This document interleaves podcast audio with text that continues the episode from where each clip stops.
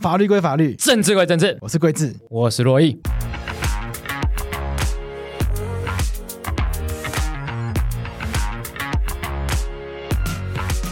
哎、桂智嘿，没有要乐配，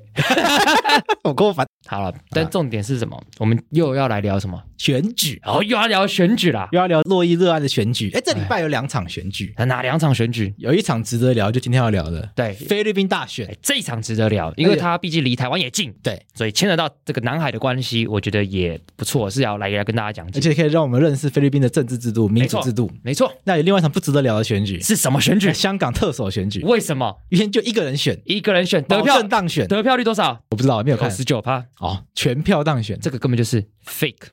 这就是 say 好的啊。谁好的啦？对啊，对啊所以这个就也是可以跟大家可能简单聊一下对，但这不是我们想聊重点，我们还是想要了解一个在民主社会下还算比较有意义的选举。虽然虽然所谓的菲律宾选举到底是不是一个这么民主的状不知态道，其实也不知道。对因为我这边跟观众讲，虽然观众说哦，洛伊很喜欢选举啊什么的，对但菲律宾选举我真的不熟，啊，你完全不懂，完全不懂，真的不是很熟。我最熟就什么韩国、法国跟美国，我知道为什么，为什么？因为菲律宾人讲英文，哎，没有哎哎，前面你这个这个不成 立啊。不成没立有，吧。应该这样讲啦。就坦白讲，在台湾的这个选举资料当嗯中，菲律宾很非常少。台湾人对菲律宾真的很不了解，非然后常不了解也没有太多兴趣想要了解，看哦，没有什么人在讨论啊。充满偏见，没有什么兴趣了解。对，啊 对，大但其实菲律宾是台湾人应该很熟悉的朋友啊。对理论很上多菲律宾的朋友来而且地缘又近台湾工作啊，对没错理，论上两个国家的交流应该是很近的哦应。该是很近对的我。觉得台湾应该检讨一下，哎，没错怎么会那么多菲律宾朋友在台湾工作，可是我们对他们一无所知，没错，对不对？对所以，我们今天邀请到一个我们很厉害的朋友，按照惯例啦，对还是找个高手来讲。对，对，来，不然这个怎么可能？对，这个高手很厉害，他真的去菲律宾对，田野考察，田野考察，很认真的了解当地的状况。所以他因此有写论文嘛，对不对对？我记得还得奖，对，对，是非常非常厉害的。在台大念人类学硕士的时候哎，主题就是菲律宾研究，没错那现在在夏威夷大学那个什么马诺啊分校。嗯马诺分刚嗯校开，场之前还练习一下，对，马诺分校对，马诺分校，继续做菲律宾研究，在念人类学博士。这真的很，一方面是优秀，对一方面很怪。对为什么会研究菲律宾？对，而且大家都喜欢研究进步国家。对啊，对啊怎，么会？所以菲律宾在我们的认知里面相对落后。我说我们社会的偏见、对标签一定都是这样觉得。但是做学术研究，大家也喜欢就是去比较先进的地方取经，然后带回来台湾。对很多人做学术研究是这个想法，对诶，会想要研究菲律宾真的很特别。对，所以我们今天就来欢迎我们今天的来宾我，们的好朋友我，们的好朋友啦，阿其赖实也认识他蛮久了。对，好，阿赖，嗨，大家好。我们今天是台湾跟夏威夷之间连线，所以音质又可能会稍微没那么好，对，这个是请大家见 谅，请大家不要再来留言了。还是可以留 言没有关系啦可以，还是可以 的。对，可是请大家用建议取代批评，对，呃，对啦，对对啦，对，不用然鼓励取代这个，用鼓励取代指责。然后用鼓励取代指责。对，我们音质应该是越来越进步了。对对，对啊，好，但 好了，不管怎么样，还是要先问阿赖一件事情，对因为其实坦白讲，我们认识阿赖也蛮久的，好久了。对法白成立多久，应该就认识多久。对蛮神奇的。没错，没对错，但一直都没有办法好好来问他关于菲律宾研究的事情。对，我们今天第一因件为事你，们没有兴趣。 对对，现在才有兴趣，因为现在要录节目了，突然对你有兴趣 了，对，所以要借由这我个录们节书目。到用时方恨少方少嘛啊。对啊他自己念书太辛苦，你念那么多，你来讲就好。 对哎我不要来 念。所以要问一个关键问题啊，为什么会研究菲律宾？对，到底是什么原因？其实我觉得你们刚刚讲一个很有趣的事情是说，哎，好像很多人会想要去研究国外，都是因为想要去研究进步的地方。嗯可是实际上，我会开始研究菲律宾，是因为台湾人，特别是台湾的原住民，他们从一九八零年代，就是还在戒严的时候，他们就有很多人到菲律宾去学他们的菲律宾的社会运动分子怎么去做组织抗争。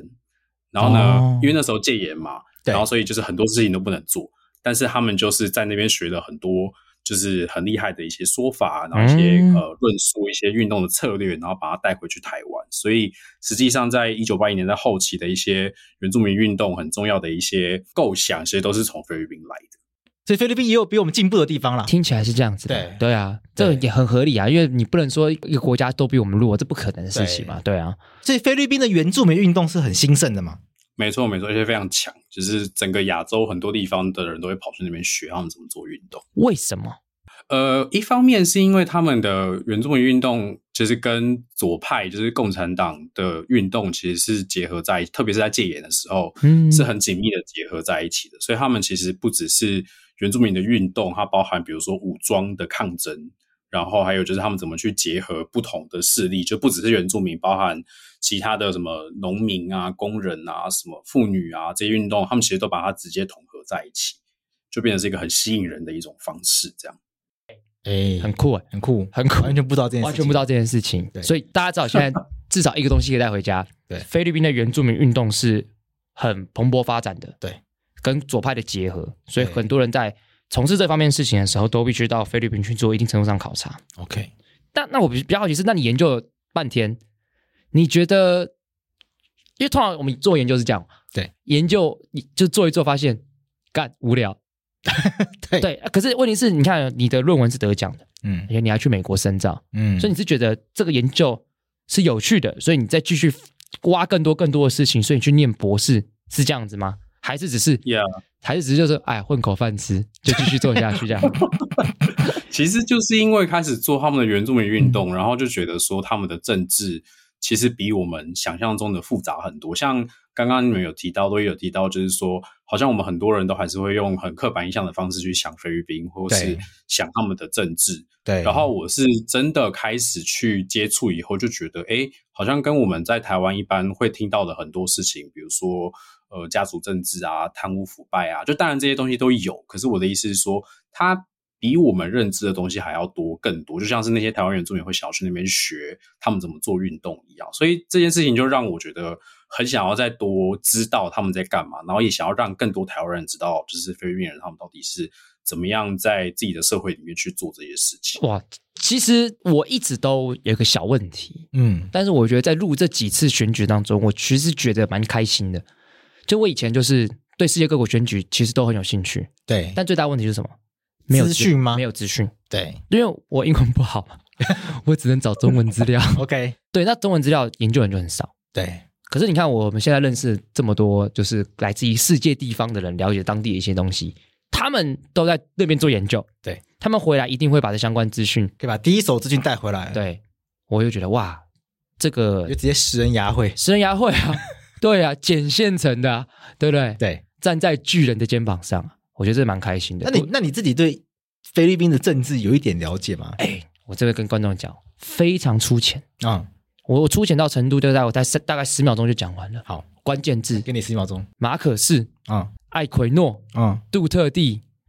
还有拳王参与选举，大概就这样子。哦，我的了解程度大概就这样子。也是蛮多的啦，阿赖，你觉得这样算多吗？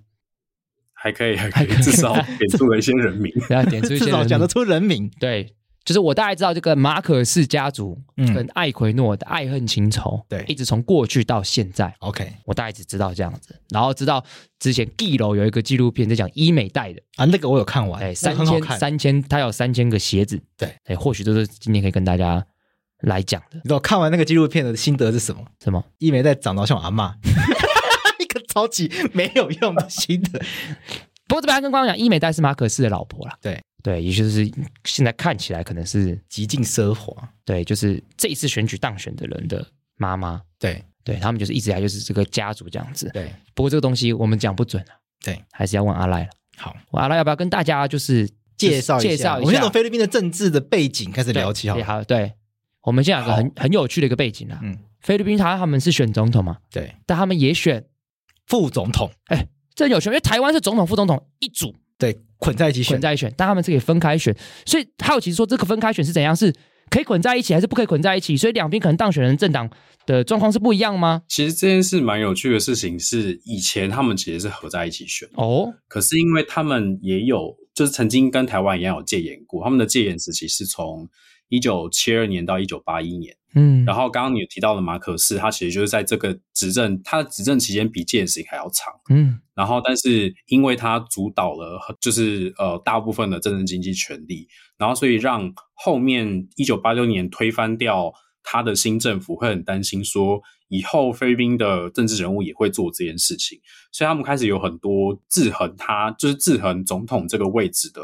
呃很多的限制。那其中一个限制就是让总统跟副总统分开选。嗯哦然后呢，再来就是说让总统只能选一任，可是一任是六年，OK， ，OK，呀。Yeah 这这个一点跟韩国很像，跟韩国很像，跟对，跟韩国很像，对，韩国也是一任五年，对，法国其实好像嗯，没有法国法国不是，只是因为法国我们之前讲是他们都没有连任，所以好像对看起来都当一任。对对对，不过刚刚阿赖讲了一件事情嘛，就是是分开选，对，可是有意义吗？因对为有意义吗就我们的理解，不论是好比说台，就以台湾嗯，的宪法来讲的话，副总统没有任何权利啊，对啊，他就是被问，他就只有一件事情，就是在宪法上只有一件事情，就是等总统发生事情。对，那在他是虚位的，他是虚伪的，备位元被首，被位被位的，对对，当然他还是有一些政治实质影响力，对但那不是写在条文里面的，但菲律宾如果这样子，副副总统自己出来选上的话，对啊他就会有实质的影响力，他会有因实为质他有的政选治，票啊，，对，搞不好他得票的数量还比正总统哦多，会不会？对啊，会不会有这样子的状况？所以想问的问题是，会不会有刚刚贵子讲的状况？第二是，那副总统在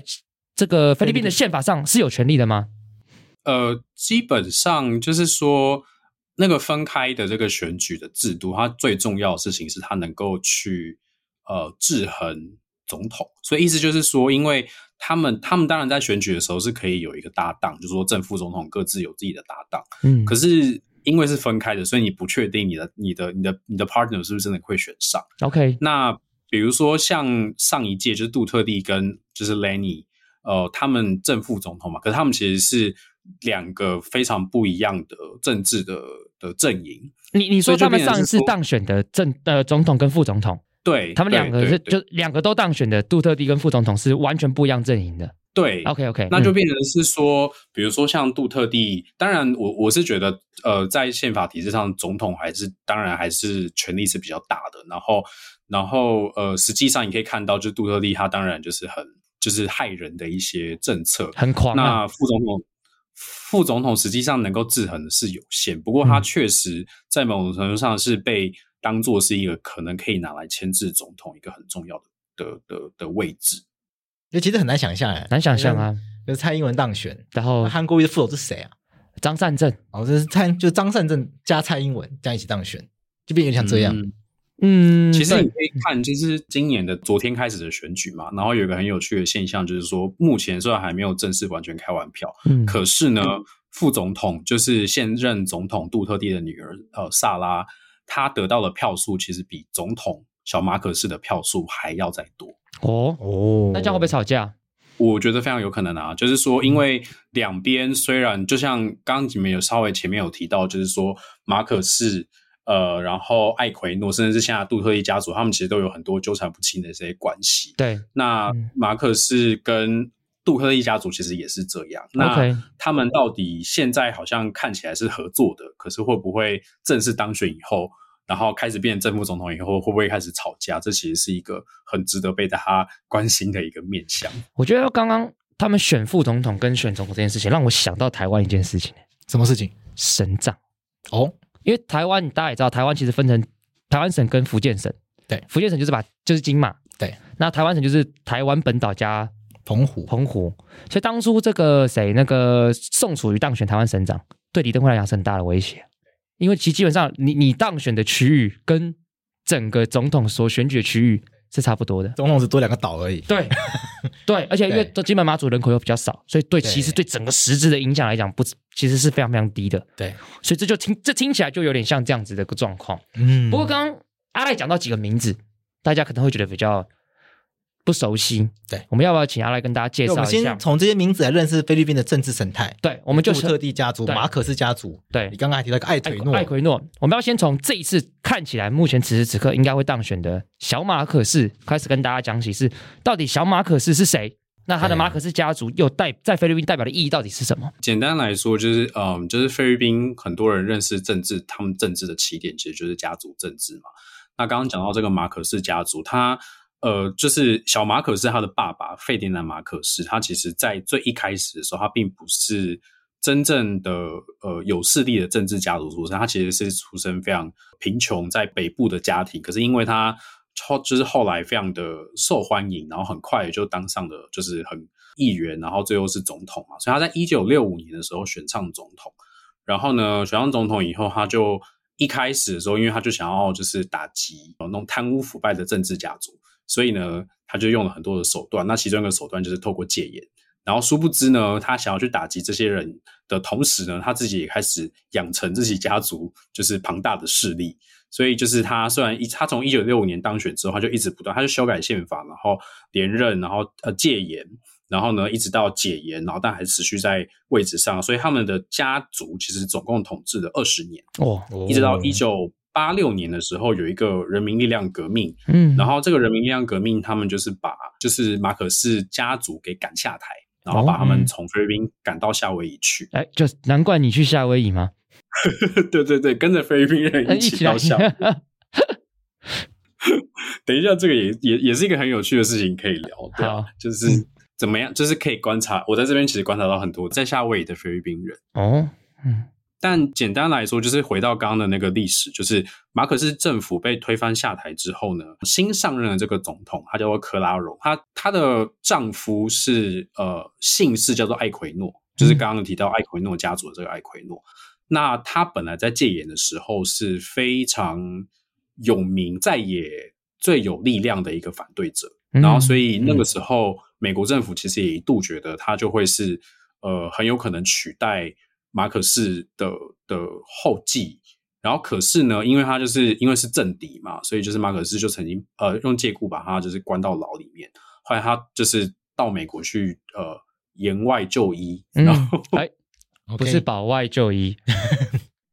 反哎正找个理由让他离 对开然后啊菲律宾了。对他离开菲律宾，他到美国，可是后来他就觉得说，哎，情势好像变得比较好，因为就是菲律宾在他任内解严，然后也开始说要举办选举，所以他就决定要回到那个回到菲律宾。可是他在回去菲律宾才准备要下飞机的那个瞬间，他就被射杀身亡。你你现在讲啊艾奎诺嘛？对，现在是艾奎诺，他在一九八三年的时候被射杀身亡。然后这件事情就让菲律宾大部分的人就非常的生气，所以就是后来这一方面也是因为他就是呃马可斯的政权在那个时候比较开始比较不稳了，嗯，然后所以他们很快的集结了各种反对的势力，所以就在一九八六年的时候成功的把呃马可斯给推翻下台。哦，那这个推翻下台以后，他们直接上任的就是会就是这个当初被杀掉的艾奎诺的妻子克拉荣。嗯，哦，哎，所以我确定一下，所以艾奎诺被杀掉这件事情，真的是马可仕干的吗？还是至今其实都没有答案？其实至今都没有答案。有些人会觉得说是是就是马可仕的太太伊美代给杀的，可是呢，嗯有一些消息就是说伊美代她曾经跟这个，就是因为她当初是一个很想要红、很想要就是踏入上流社会的一个女性，所以她嗯其实也曾经跟这个艾奎诺有一段情。哎呦，所以他就觉得说，我都已经跟这个人有一段时间，你怎么会觉得我要杀他？所以就是这件事就变得很多生门，至今都没有人知道实际上的状况到底是怎么样。有那个爱医美代纪录片里面有这一段，有这段有，访问医美代，然后呢就就聊这个事情，那医美代还边讲边哭。他说他为呃，先跟观众讲一下，所以他是马可斯老婆，那马可斯的政敌艾奎诺，那他为了就是说他曾经也跟艾奎诺有一段情，但对艾奎诺被暗杀，不知道是谈过恋爱怎样忘掉然了。后他在为这件事情而哭吗？对，哦，对那他在哭的原因是他去世，他很难过，还是因为他觉得他的老公马可斯干掉他曾经的一段情的对象艾奎诺而哭，还是这点复杂，复杂因为对，因为反正那个你也不知道政治人物讲的是真的假的，对啦？其实你真的不知道，对啊，说不定他的哭也是假的，搞不好鳄鱼的眼泪啊，对不对？对啦 对啊，搞不好滴两滴那个鳄鱼眼药水在拍在上镜 头。我觉得比较有趣是他还愿意受访，还还拍纪录片，我觉得这件事情比较神奇，对，真的。可见他真的很想红，他那部片我是没有看，对但是我记得它引起很大的轩然大波，很好看，你一定要看对我。一定要看。里面还要讲他什么，他为了要弄一个什么动物园，然后还去什么买星星、买买长颈鹿什么的。我们买了动物园，就他想要，嗯就他要他他去非洲出访，然后看到那个什么肯雅什么地方有那个什么长颈鹿啊、嗯狮子啊什么的，然后说啊，这一定要买几只回去给菲律宾人看，哦 就真的买了，然哦，后把它养那个岛上，那个岛为了养那些动物，把岛上的居民全都破千， 不觉得很神奇吗 哇？塞，不觉得什么这么神奇的事情？太扯！太扯！好，我们先回来，现在现在已经讲到艾奎诺被暗杀，然后后面是艾奎诺的妻子当选嘛？对，那那时候因为人民已经把马可斯推翻掉了没，错。所以感觉到菲律宾的民主应该慢慢上轨道而且了。呃就我所知，一九八七年菲律宾立了他们现在的宪法嘛，对，感觉应该就是一个民主化的启动啦。对呀、啊，感觉接下来要讨论的事情应该是怎么样去清算、讨论转型正义啦等对等啊之类的。结果后来发生什么事情？我一方面其实是跟就是科拉荣，就是这个艾奎诺的妻子，她其实有点关系。就是说，她虽然呃，透过人民力量革命，然后成功成为一个新的总统，但是他其实有点没有办法摆平，就是军方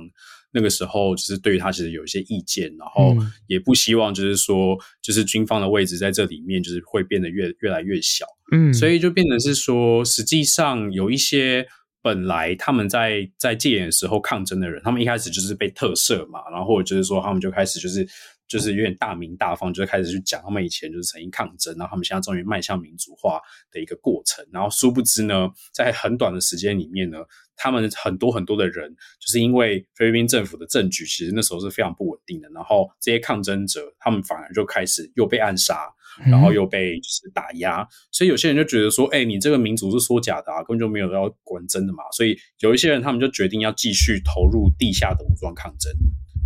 然后这是一件事情，然后第二 OK 件事情就是说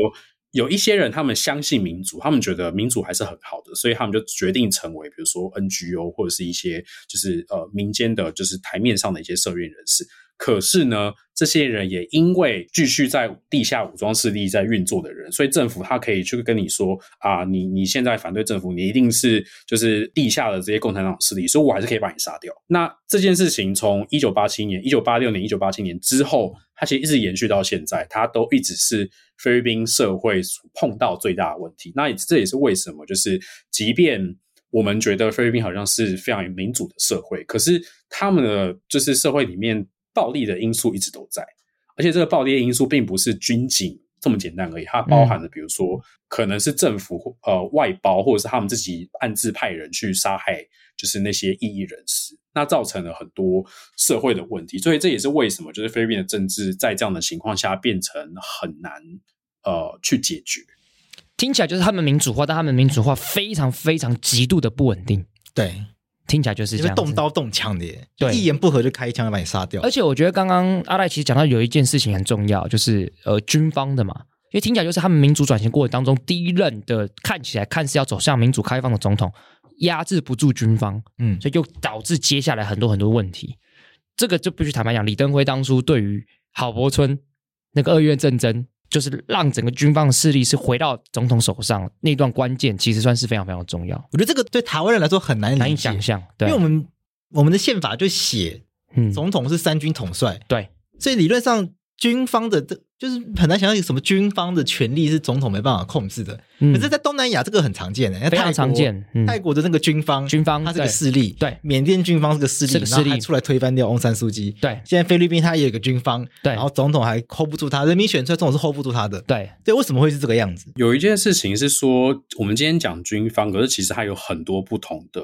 武装势力。原因是因为刚刚有讲到说，菲律宾它其实是一个以家族政治为主的一个地方。然后呢，他们其实就是整个菲律宾有七千多个岛嘛，然后其实不同的地方他们有不同的家族势力。那在这个情况下呢，有些家族势力他为了想要去稳定他自己的政治的权利，所以他们其实会有很多自己的民兵。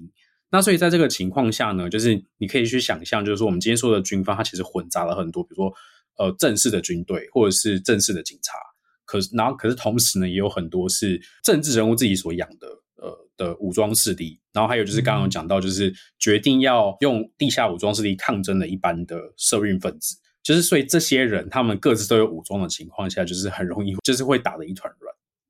OK，他们是一个，所以菲律宾可以讲就是军阀割据的概念嘛，听听起来是这用样这子。个中国历史史观的用语，听起来确军实是啊这阀样割据，就各地各地的势力，自己手上都还有自己的这个武，都还有一些武装的力量在，所对以这个武装力量并没有被统一的回到中央政府手上。没错，我觉得这件事情更说明了就是法律的一个重要性嘛，对因为法律的强制力是可以一统一些秩序的。对那很明显，听起来在菲律宾这状况底下还没有达到那样子一个境界。对，但我蛮好奇的事情是说，据我所知，艾奎诺的后代是有当过总统的嘛？呀呀呀！对，那现在看起来马可斯的后代又当了总统，可是那艾奎诺后代，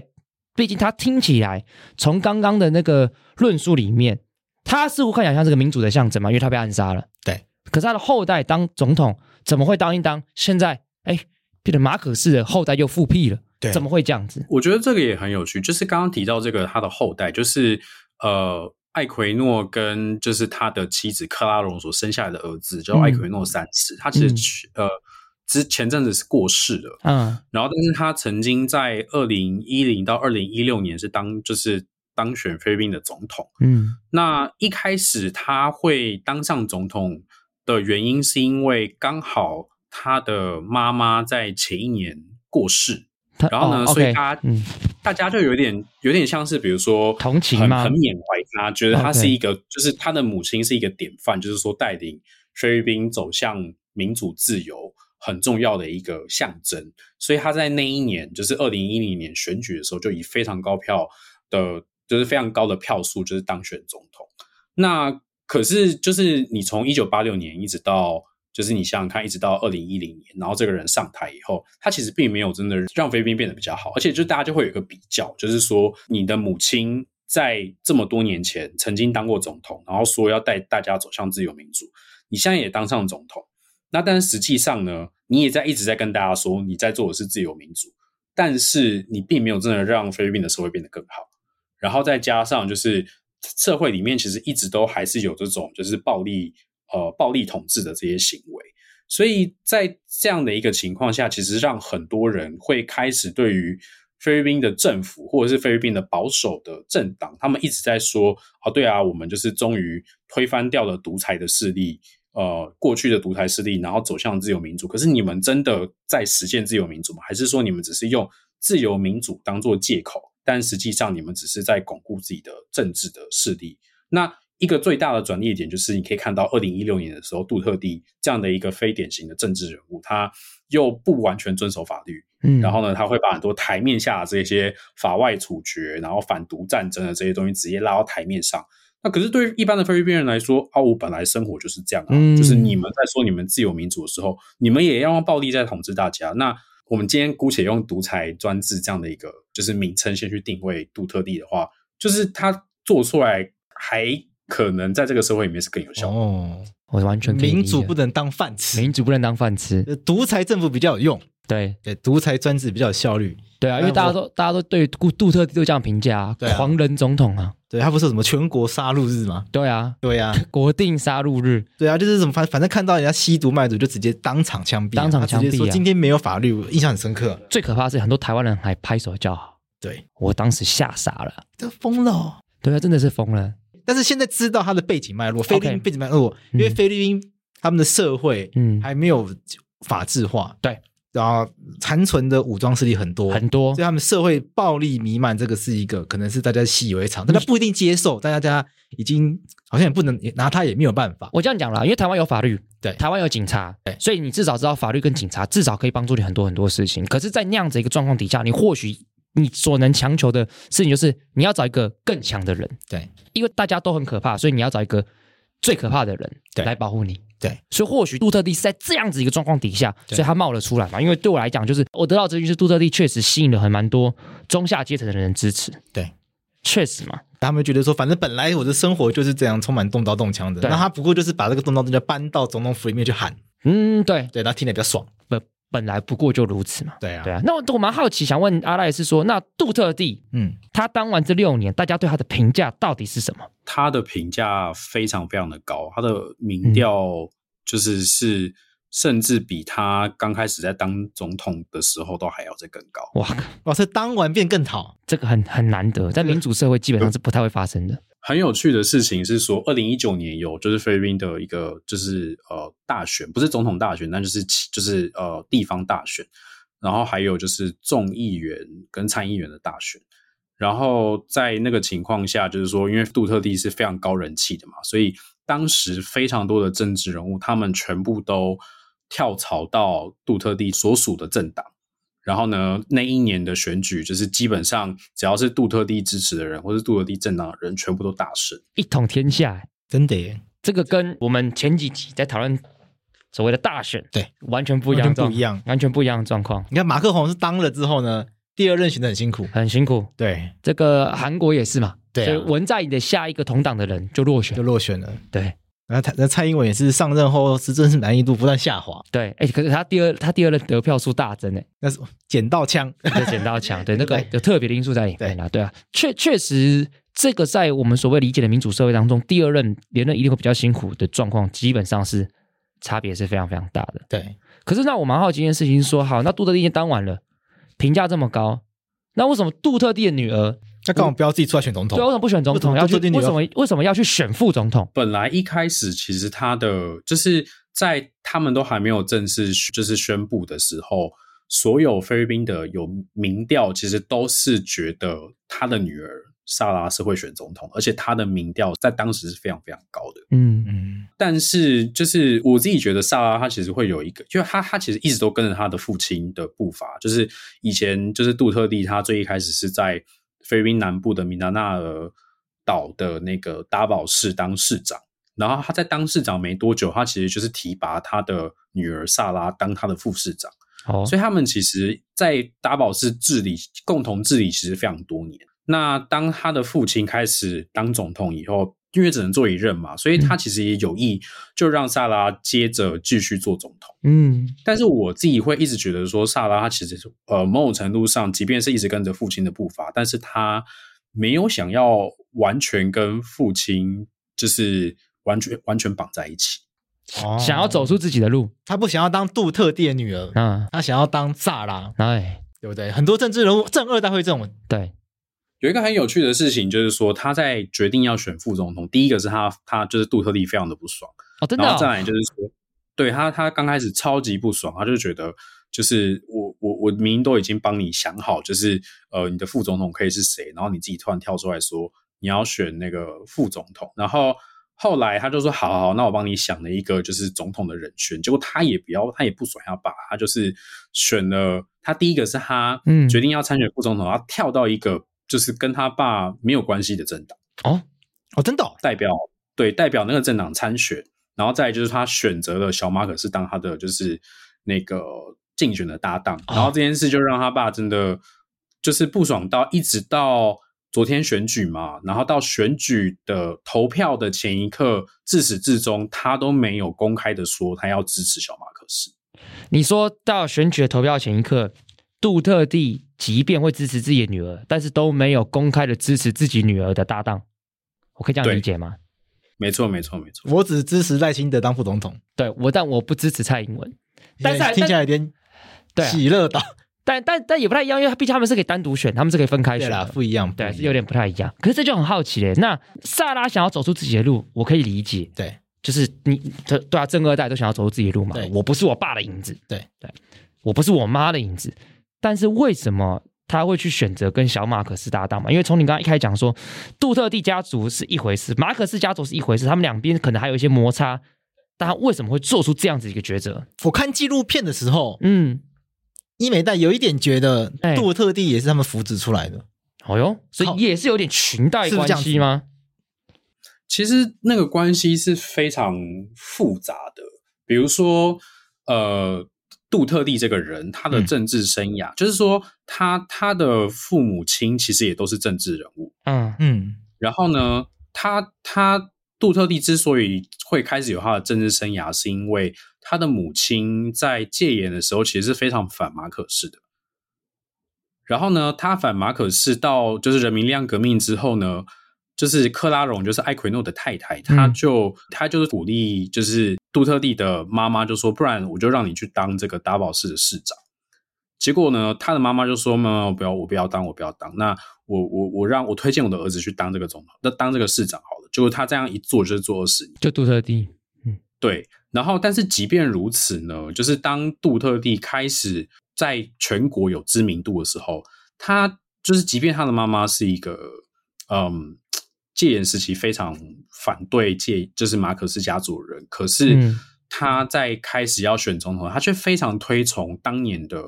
呃马可斯，他就觉得说他当时在戒严的时候做的事情非常的好，所以呢，他他其实有点想要去跟随他的步伐，所以他其实，在最一开始的时候，就是二零一六年选总统，他其实是非常喜欢小马克思，然后非常想要鼓励小马克思可以继续再往更高的位阶去去去走。那甚至是杜特地在当选总统的时候，本来就是马可斯是一个非常有争议的人物嘛，所以他一直以来，他即便是前总统、逝世的总统，可是他的遗体是没有办法再被葬在就是国家英雄墓里面，他是就是被放在他的家乡。但是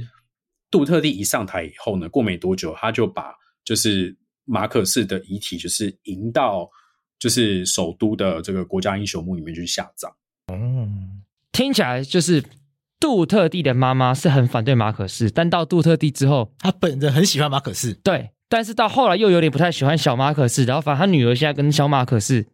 要也结也有了盟，结盟搭档，爸爸不开心，这真的是错，觉得从女儿不听话。，对，这真的是错综复杂、欸不。过从副总统开始选是一个菲律宾常见的一个政治途径嘛，因为小马可仕是不是也选过副总统？对，他在上一对届我记得还有选过副总然统，后没有选上差一点点选上。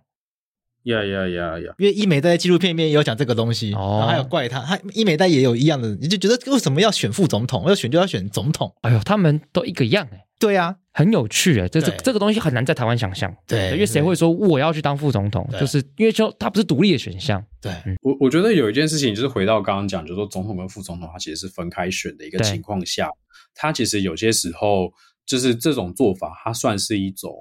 结盟吗？就是一方面就是说菲律宾的政治，它其实是有非常地域地就是地缘关系的一个，嗯就是是一个很重要的一个决定性的因素。就然后马呢马尼拉今天然后我什么们地区这样子吗？对对对，就比如说像我们今天讲到马可仕家族好了，嗯他们是他们的家乡是在呃那个北部，就是吕宋岛北部的 Ilocos 省。嗯，那 Ilocos 这个区域呢，它其实基本上被大家认为是 solid north，就是最坚实的北方，就是全部这些人大家都是支持马克思的。哦那所以 OK 你可以看到，就是说选举在选举的过程中，基本上北边就是全都是马克思的票。有铁蓝那铁绿的概念，嗯对铁对对票对对仓，那有趣有趣的事情就是他们的结合，因为杜特地的家族或是塞呃萨拉的这个家族，他们基本上是在南部明达纳尔地区，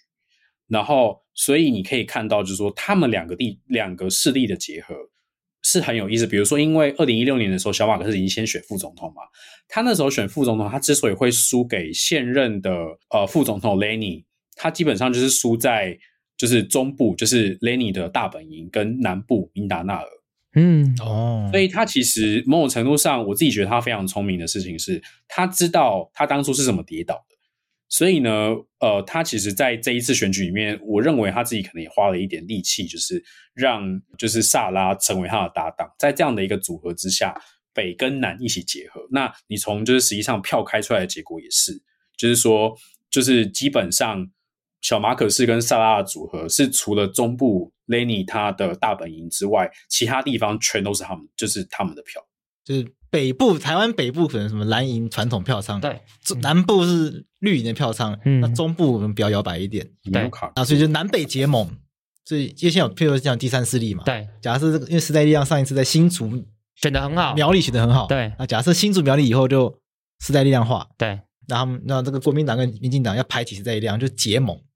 啊，去把这这个中部的力量赶出，他的感觉有点像这样，我要跟观众讲说，政治有时候它就是一个竞争的游戏，所以你必须要做出自己最大利益化，你就必须有时候是妥协，对去找盟友。对就即便他意识形态跟你不完全一样，但是你必须要透过这样子的方式来做处理。那在菲律宾有政党政治吗？在台湾譬如分蓝绿，对，那对，那在韩国相对来说，就是自由派、进步派跟保守派，对，可是然后领袖会自己一直阻挡，对然后党的名字换来换去的，，对，然后法国也有这就种很，多，它法极国就是很多党，对极左、左中右、极右，对然后美国就是也是两大党，美国是两大党对，liberal 跟 conservative 这样。那菲律宾有政党政治吗？还是嗯菲律宾完全就是大家只讨论家族，他们背后的那个党的名称不是很重要，对，是哪一种状况？其实这这这件事蛮有趣。以前在在戒严前，其实菲律宾是有比较像是两党政治，就是自由党跟类似应该是国民党。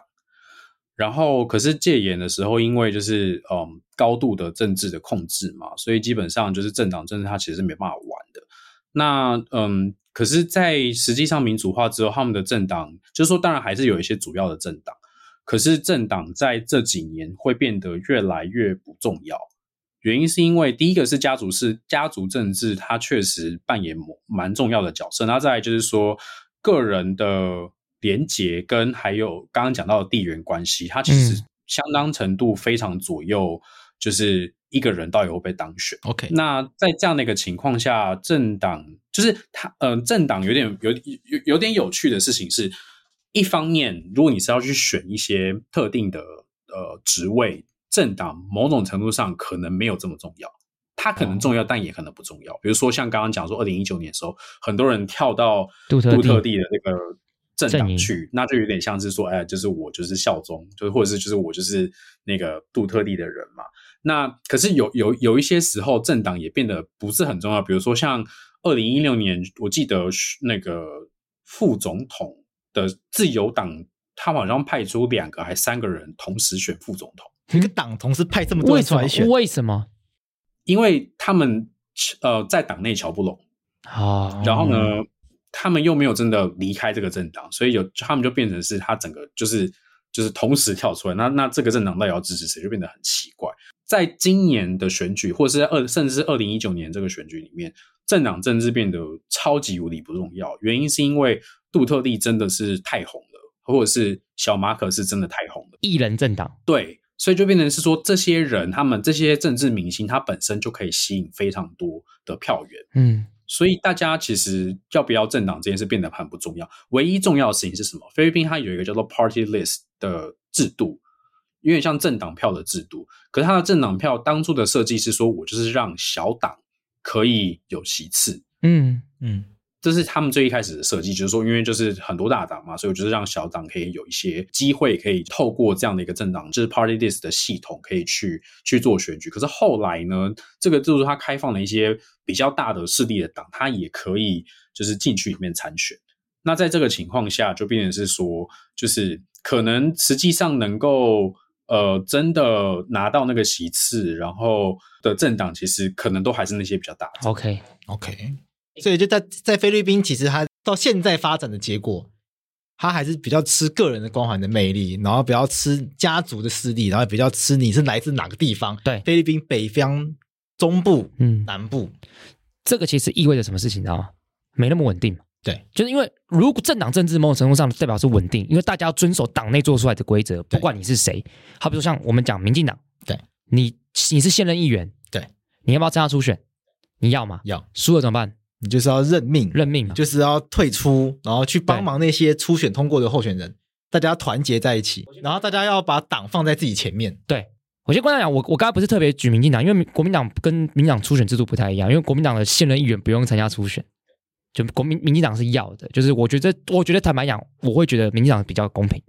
就是你新人旧人都要一起。那这东西代表是意味着稳定嘛？对，就大家都要遵守这个游戏的规则，不是说因为我最屌，我最受欢迎，然后我就爱怎么样就怎么样。当然啦，这个江浩佑如果在这边，他就会有不同的 意见，他就说啊，还不是改规则，民进党初选还不是改规则，对，当然都会有这样的状况。可是我会觉 赖得粉生气，没错，但我我会觉得不管怎么样，就是蓝绿在现在台湾的社会听起来稳定非常多，自己党内有自己的秩序，你必须要遵守这个秩序，只有出来就是党对党的对决，对所以我们不太会有一些奇异的一些状况，对，嗯所以这就是为什么我自己很不喜欢一人政党，啊因为我觉得一人政党完全是吃明星光环，明星光环到最后就是偶像崇拜，它就是独裁的开启开启嘛，对我就不说哪个政党是这样子嘛，台湾不是就有一个政党这样子啊，这一一路走来很多政党这样嘛。对啊，但最近还是有一个嘛，这边还是有嘛？对对啊那政党政治它发展的成熟啊，就大家会把党的这个放在自己前面嘛，就大家会听从党。这样没有不好啊，这样没有，这样其实没有，其实没有不好啊这样表示对啊个人可以获得的权利是会被党控制的。对呀、啊。对对，所以我一直很不喜欢台湾人，只要听到政党就觉得哦很不好，政党恶不好斗什么的没有不好，这真的没有不好。我就要跟观众讲，这真的没有不好。有利有弊嘛。对那有利有弊，那我们可以你那跟菲律宾跟韩国对照嘛？菲律宾、韩国就是都是政治明星，对对那这些政治明星一旦取得权利，是大到不得了。，对，那好一点像韩国，还会重组，对，还会重组，对然后看起来还在一定的秩序下面。没错，那不好像菲律宾，变得不重要。变得不重要，然对后暴力相向，对啊然后大家觉得暴力是正常的事情，对，而哎且这个就是这样，好比说，假设今天这个明星他倒了，对势力会重组，利益会重新溃散再重组，那就是带来不稳定那，个过程就很混会乱，很混乱。对，那如果回到今天正题，要问呃阿拉一件事情，就是那小马可是现在就当选了，对，看起来就当选了，这是不是代表菲律宾民主是走？倒退，对，倒退路，还是其实看起来可能根本没有差。因为像现在台北市市长也对，有一个姓蒋的要出来选，对啊很多人就觉得说，独裁者的后代对要复辟了。对，那那但有一些人也不就是这个还是兼顾不同的立场，对，这但蒋万安哎，能不能够跟以前的蒋家这样子直接连在一起？有些人觉得是，有些人觉得不是。对对，但是有一有，我们就说台湾会有人这样想，嗯那在菲律宾也会有人这样想，因对为马可是有马可是，对那这个马可是过去代表的是独裁是威权，对，那现在人民居然又选这个跟独裁跟威权有血缘连结关系的人回来当总统，嗯，这是不是一种威权的复辟呢？我我我觉得这个绝对是菲律宾社会现在就是非常挣扎的一个，或是非常争议性的一个问题。就是很多人也同样觉得，就是说我为什么要让一个独裁者的儿子，就是在过了三十几年之后，再重新接掌菲律宾的最高的这个职位？就好像过了三十年，大家重新选蒋经国回来当总统。对对我觉得刚刚讲完那个例子，可能很多人觉得不是很妥当。对，那我们不然这样举好了，对假设现在蒋经国还活着，二零二四年蒋经国当选，不觉得很很不可思议吗？就是差不多这样的就就状就这况种不可思议的感觉。嗯，你继续，不好意思对。可是就有一个问题，就是说，其实呃，你可以看到呃，很多小马可斯的支持者，或是小马可斯他自己本人，他就一直觉得说，你不应该觉得我今天就是我是一个独立的个体，你不应该就是用我父亲他在政治上做过的事情，然后去说我一定就是怎么样。这是一个部分，那再来一个部分就是说，他当然除了他不希望可以让大家让不想让大家觉得说好像就是会完全跟他爸爸做一样的事情之外，他花很多的力气去告诉大家，就是说戒严这件事情，他在那个时代其实是必要之恶。然后呢，他同时他其实做了非常多很好的建设，那你不能够去抹煞，就是当初马可是他在戒严时期做了很多很多很好的事情。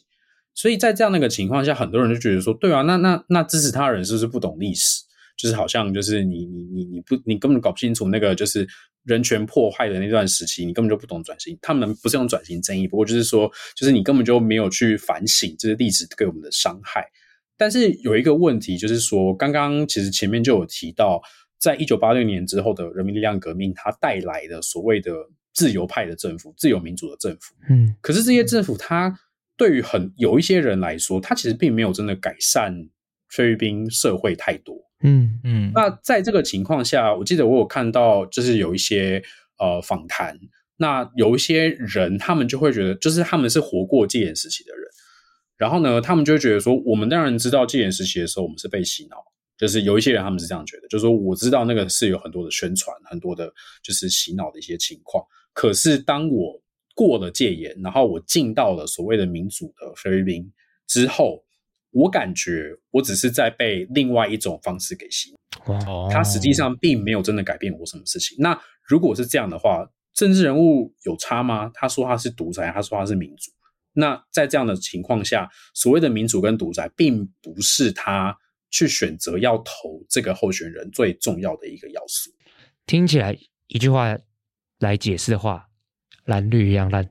哎，对对啊，对，就啊不还啊还不都很烂，对啊都做不好，对。但我我先讲，我我我我这只是比喻，比喻我比喻我不觉得台湾是这样，对我不觉得这样，但是我台湾只是有蛮多人这样想的、啊，，对，但我是说我我我我不是这样想，但是 OK 我就听起来从阿赖刚才那样讲，菲律宾听起来还是很多人是这样想，你不觉得很你不觉得很多那个，你不觉得刚刚阿赖讲的很多这种讲法，在台湾有一模一一样的版啊本？，十大建设建设很多啊，台湾经济起飞，经济起飞哎台啊湾前烟角木，对啊，蒋经国做得好，对啊，蒋经国做得好到嗯总统去七海园区，对柯文哲要当他的传人， 对，对不对？放在韩国也是一样啊。朴正熙为什么他朴槿惠可以有这个后来的当选？因为朴正熙汉江奇迹，他带领韩国走向经济发展，对也会有人这样讲。对，就我觉得，其实从历史来看的话，都是有这样的状况，只是说可能台湾跟韩国稍微走的比菲律宾前面一点，他们可能还在这样子一个状态，这样子。可是我蛮好奇一件事情是，因为还是有做一点功课嘛，嗯，杜特地时期的副总统，我觉得这是一个蛮有趣的人嘛，就是他好像这次这次他他参选总统嘛，对不对？对 Lenny， ，Yeah，他这个 Lenny，我看他的竞选的这个视觉都是比较偏向粉红色，没错。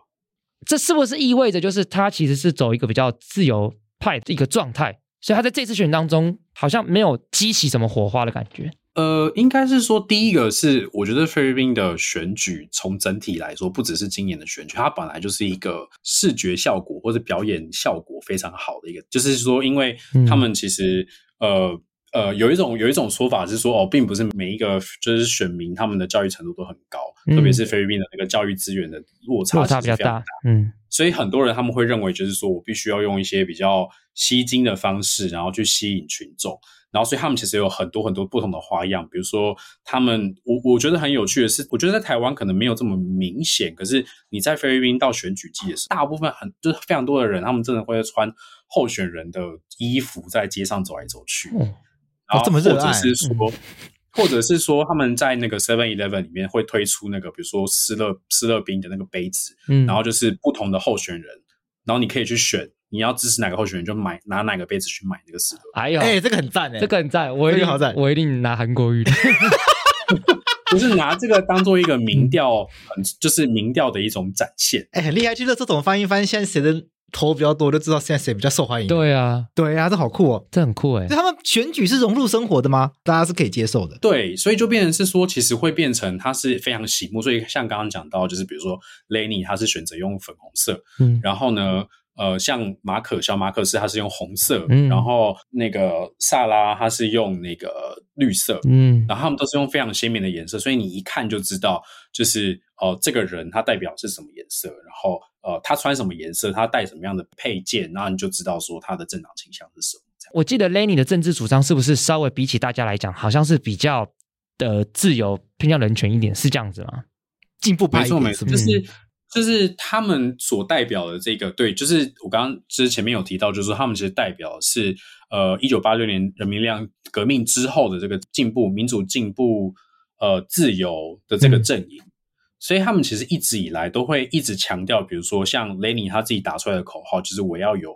呃 good governance，就是好的治理。嗯，然后呢，他希望可以提出很多比较先进的，比如说性别的，呃然后环境的，然后呃教育的，就是各式各样这些大家会觉得是走的比较前面的一些呃法律。那这也是让很多人觉得很绝望的事情，就是说，相较之下，小马可是阵营他们其实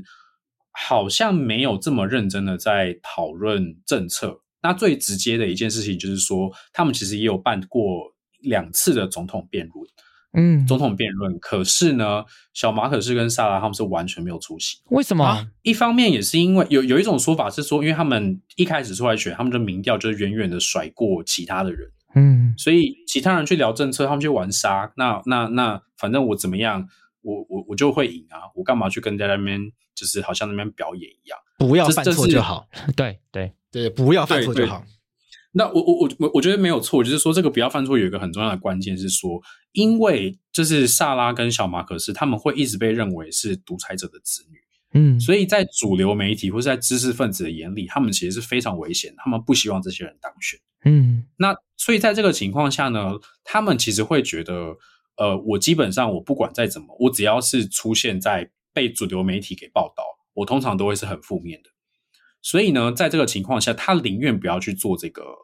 呃辩论，他或者是说他甚至不要去接受那些所谓主流媒体的专访，我全部都是用自媒体，我全都是自己去做，比如说 YouTube 啊、抖音这些东西，我自己去做对自己的内容。用自己的方式去宣传，因为这样子才不会被人家消费，才不会被人家用别的方式给曲解。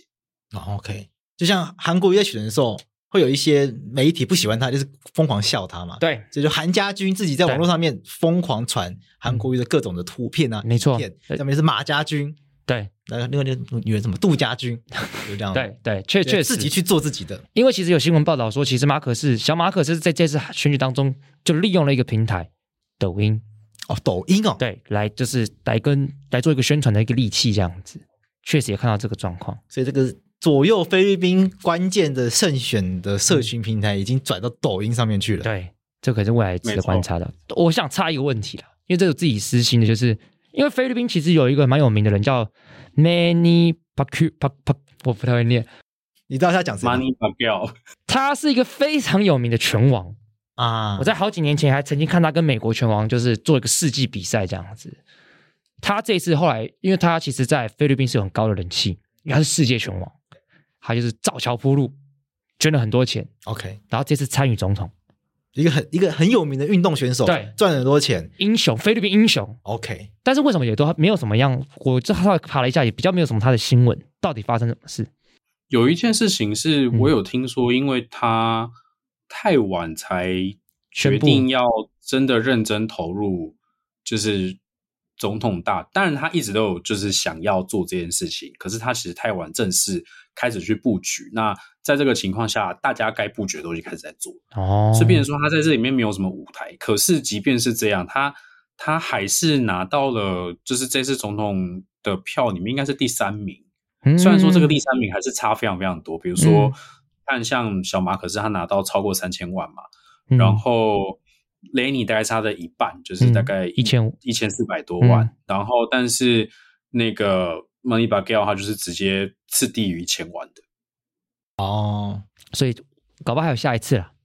大家，我觉得对观众可以去查一下他的资料，因为他是菲律宾的这个非常有名的人。 嗯，对，我我觉得菲很律有趣的是、嗯事情是说，你在谈菲律宾政治的时候，他们其实除了刚刚讲到政治家族之外，其实明星他一直都是在菲律宾能够当选政治人物很重要的一个，就是有很多总统他们其实本来都是演员，然后或或者是说像马尼巴盖尔这样子的一个拳王，然后他们是真的在菲律宾，就是就是因为这些人，他们其实是才有办法去跳脱那种所谓的家族的家族政治的限制或者地域的限制，他可以去得到更多的票数。所以这些人他们也很容易呃在选举的时候获得。就是比较多的票，比如说像是今年，因为今年除了总统、副总统选举之外，也包含了比如说参议员的选举。嗯那目呃参议员选举的第一名，呃，这个人 Robin 他他他其实是一个演员，然后呢，但是他是一个非常支持杜特地反毒战争跟法外处决的一个演员，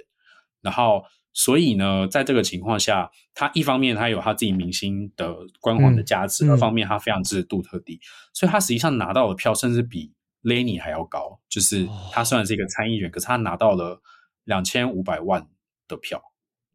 放在台湾的话，就是他非常支持国民党，然后他又是算蛮红的一个明星，徐乃麟吧？ 怎么会是徐乃麟？我这是小 S，OK，、我觉得徐乃麟，因为 OK 徐乃麟常常会帮国民党人站台，哦，真的、哦，对，他会当他主持人这样子。我觉哦得这我没有认真研究啦，没有认真研究。嗯为什么不是？为什么不是林？为什么不是林青霞？林青想帮国民党站台嘛？嗯，他在二零零八年的时候，他投票的时候，他投马英九。啊、为什么大家知道？因为他在选票上写了“林青霞”三个字， 对对对，违反他他拿他自己印章去盖，对他违反无记名原则。然后啊被罚钱。对，好了，我们要问最后一个最关键的问题，我相信大家也是比较在乎的事情。那好，小马克思现在看起来胜券在握，因为我们此时此刻还没有选完。那那看起来就已经赢，好这一赢定半了以上对了吧？三对千万跟一千五百万票，看他怎么追。哎，全菲律宾有多少人？全菲律宾有超过一亿人，那选民有多少人？选民的话，因为他们的选民是投，呃，是是注册制的，就是你如果没有注册是没有的。那今年的注册选民大概是六千五百万， OK，这六千五百万他已经快过半啦、几乎过半了嘛，这个，哎、这个很很强哎、很强哎、这个非常强哎、对呀、如果在法国的话，第二轮都不用选了，对对，就第一轮就当选了。口斗对，然后好，那反正他现在当选了，确定当选了，那他会影响到台湾跟菲律宾之间的关系吗？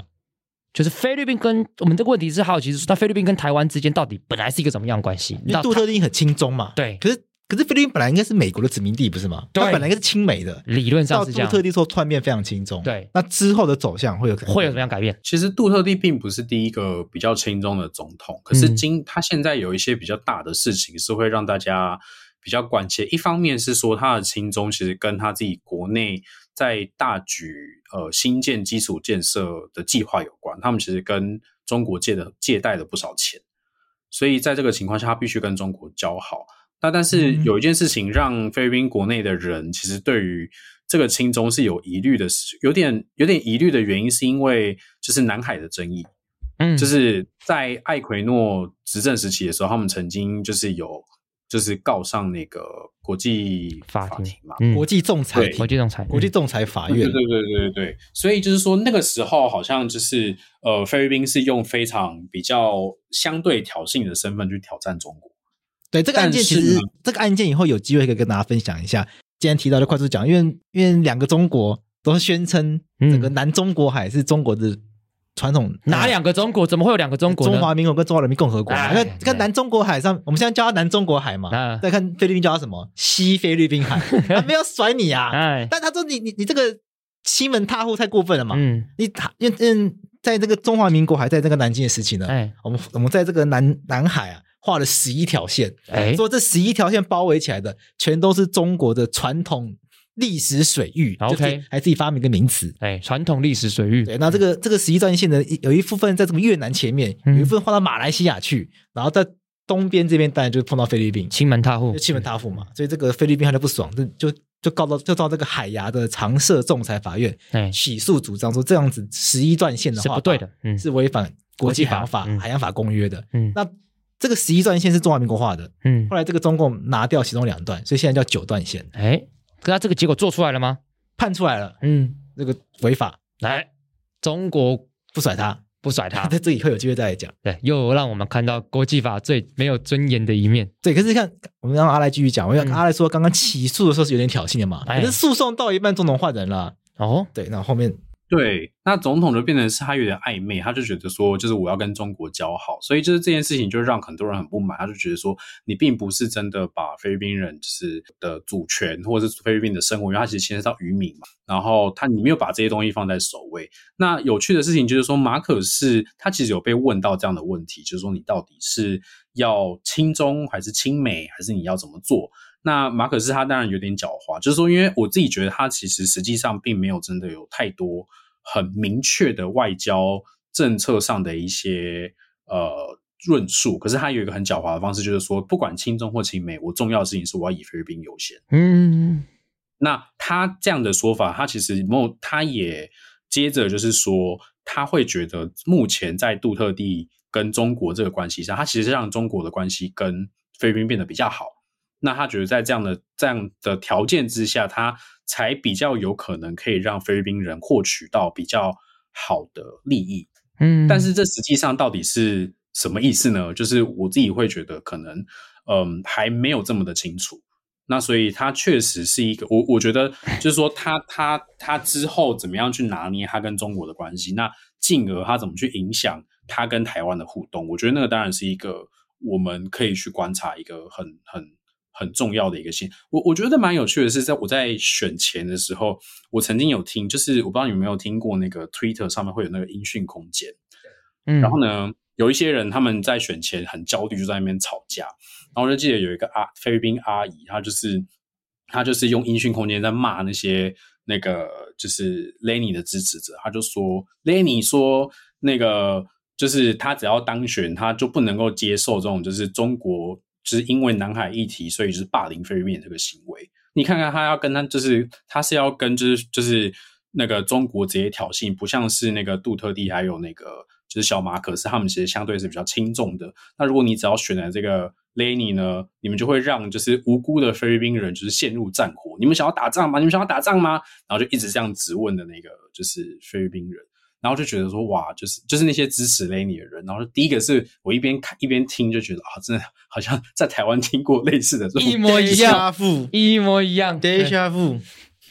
对，那当然我会觉得就是说你，你要讲说啊，就是菲律宾真的会跟中国打仗嘛？我自己会觉得可能跟我我不知道，我自己我我我我不是做外交的嗯的的的人，我会觉得可能可能性不是这这么么大高，可是嗯我会觉得这个这个东西你可以反映，你可以看得出来，就是说在菲律宾人的心里面，或者在菲律宾的社会里面，就是亲中亲美的这个议题，它还是会持续的变得是一个嗯，就是领导人不得不去处理的问题。所以这确实有可能啊，有可能为了南海打仗啊，因对为啊菲律宾西边有一个岛叫黄岩岛，菲律宾觉得是他的，那菲律宾渔民会去那边捕鱼。但黄岩岛现在被中国霸占了，他就他去盖一些东西什么的，然后哦，就不让菲律宾人去捕鱼，所以它变成一个问题。哎，我有时候反过来讲，我觉得看这种东西很有趣，就是好比说我们在讲这个韩国的时候，我们觉得哎韩国的自由派为什么有时候让别人很生气？是自由派比较轻松啊，很文在寅啊对，保守派反而是亲美。嗯对，他现在要看起来在菲律宾又是另外一个状况嘛。对人雷尼看起来就是比较自由派的人，他看起来是比较不喜欢中国的，要稍微反中吧，对可能是这对。样。然后杜特地他们，我们我们当然在我们很难把它归类，我们讲他可能是比较威权派的，对，就是很轻松。对也真的是每一个国家都不太一样，所以我觉得蛮想提醒听众一件事情是，我觉得我们跟大家讲世界各国不同的选举的状况跟政治，其实要大家意识到一件事情，就是没有那么二分，嗯不是说它是什么东西，它就一定是什么东西，对不一样。每一个国家制度不一样，脉络不一样，历史不一样，文化不一样，它都会有不同的结论。对所以我们不要这么快去给一个好像很明确就一定是怎么样这样子一个评价，这样 子。就透过了解其他国家的政治状况、虚状况，其实很多后来反思嗯啊反思台湾的状况嘛，对啊嗯因为台湾也被二分得很厉害嘛，很厉害啊，那标签贴的也是贴的很开心嘛很。开心那其啊实有。些这些标签啊、这些二分啊、这些太理所当然的事情，嗯你拿拿去跟韩国、跟菲律宾、跟法国对照，哎根本就不是理不所是当这然样的的，事情完全不是这样子。对啊，那我们多认识其他国家的状况，其实可以更帮助我们把我们思考做比较全面嘛，不会就直接很二分的说啊，这个亲中它就一定是怎样，那个反中它一定是怎样对。对对，没有这样。其实没嗯有这样，这个中国因素、这个美国因素或者什么俄罗斯因嗯素什么的，它在不同的时空背景、环境脉络下面，它都会有不同的影响。太复杂了。对，那你我们去看看，在不同的国家，大家怎么去看待这一些事情，对怎么去看，就是我们在就是今天聊菲律宾，我们最后就聊到他怎么看中国。嗯上次在韩国，大家可以去听对他们怎么看中国。讲法国他们也怎么看中国？对，那其实就可以更帮助我们了解我们要怎么样去面对中国对这个国家嘛，没错。